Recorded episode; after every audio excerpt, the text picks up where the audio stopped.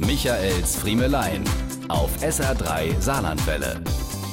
Im Gesichter merken und Menschen wiedererkennen war ich ja noch nie gut. Das ist von Angesicht zu Angesicht schon schwer genug für mich.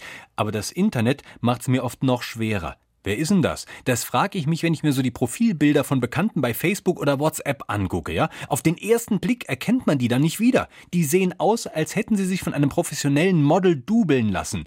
Wenn man weiß, wie sie normalerweise plattfüßig und sackartig durch die Gegend laufen, ist man ob des lasziven, über die Schulter zurückgeworfenen Blickes doch arg überrascht. Erwachsene Frauen ziehen ne Duckface-Schnute oder machen Kussmund und legen so lange Filter drüber, bis man meint, sie seien ihre eigene Tochter. Nicht minder erwachsene Männer zeigen sich mit freiem Oberkörper und cooler Sonnenbrille. Man glaubt ja gar nicht, was mit ner Bildbearbeitungs-App aus nem Schraube Luvis und nem Schäle Sepp alles rauszuholle ist.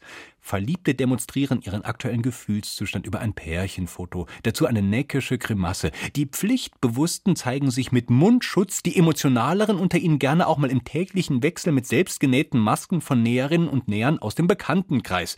Und es sind ja nicht nur die Posen, mit denen gearbeitet wird. Oft sorgen auch die gewählten Umgebungen, in denen die Aufnahmen entstanden sind, für ein neidisches Boah. Hier lächelt einem die nette Bankangestellte von der Freiheitsstatue entgegen, da fläzt sich der Vereinskamerad unter einer Palme am Maledivenstrand. Und offenbar, um es mir noch schwerer zu machen, wechseln sie ihre Profilfotos manchmal täglich.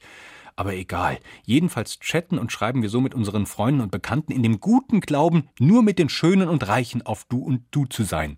Bis wir uns das nächste Mal wieder in echt begegnen und aus dem heißen Feger wieder der Wischmopp von nebenan gibt. Diese und mehr von Michaels Friemelein gibt's auch als SR3 Podcast.